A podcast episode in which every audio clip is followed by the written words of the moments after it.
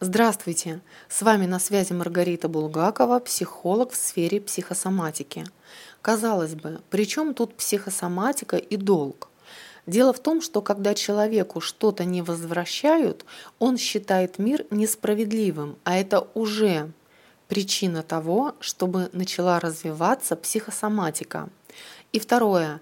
Ко мне приходят с психосоматическими заболеваниями именно от того, что кому-то что-то не додали, не вернули, так как человека эмоционально накрывает. Давайте разбираться в данном контенте. Я говорю именно о пострадавшей стороне, а не о должнике. Там своя история. Человек, которому не возвращают долг, чувствует себя жертвой и обиженным, а значит концентрирует внимание на том, кто ему должен, и следствием всего этого утечка энергии, которую получает тот, кто занял.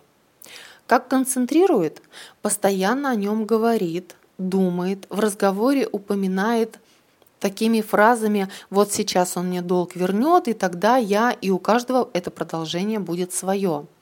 Ожидание – это всегда остановка и подвешенная ситуация. Жизнь как бы на паузе. А если тут еще и замешаны дружеские отношения, так вообще башня. Ведь теряешь не только свое время, здоровье и деньги, но и человеческую дружбу. Я называю это переоценкой ценностей.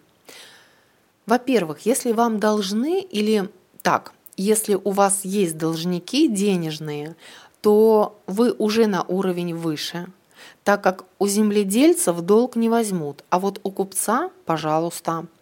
И этот статус не стоит обесценивать ожиданиям. Тут необходимо искать просто новые пути заработка, так как через эту ситуацию вам дается возможность выйти на еще выше уровнем или сильнее укрепить свои позиции в том, что есть.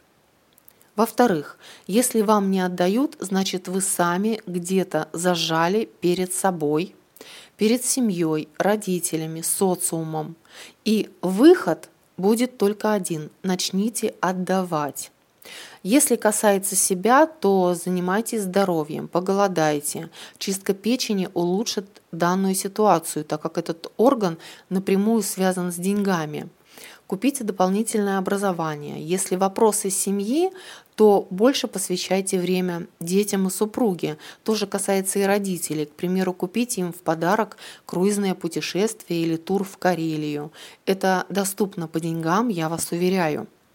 Если задолжали вы перед социумом, то в помощь вам десятина или благотворительность. Ваша задача отдать, а не сэкономить и не жадничать. И поскольку показать надо миру, что вы, если сказали, то и сделали, то есть являетесь противоположной стороной своему должнику. В-третьих, честно посмотрите на свое окружение, почему в нем есть человек, который считает вас недостойным достойных отношениях. Сори за тавтологию. Почему он это решает? Причина того, что вы позволили себе управлять собой – может, стоит проявить больше настойчивости и жесткости, чтобы та сторона вас слышала, и вы не боялись его потерять. Тут заложен страх, который кроется в детско-родительских отношениях. Лучше я проглочу обиду, потерплю, и, возможно, тогда человек изменится и извинится. Это называется проекция. Вы на своего должника одели роль родителя или брата или сестры, ну, а он этим пользуется. Задача должника всегда разная, а вот задача в этой ситуации мира – показать вам, что хватит наступать на одни и те же грабли. Думаю, я доступно раскрыла эту тему со всех возможных сторон. Ваша задача понять, где конкретно ваша, и начать действовать. У меня на этом все. С вами была Маргарита Булгакова.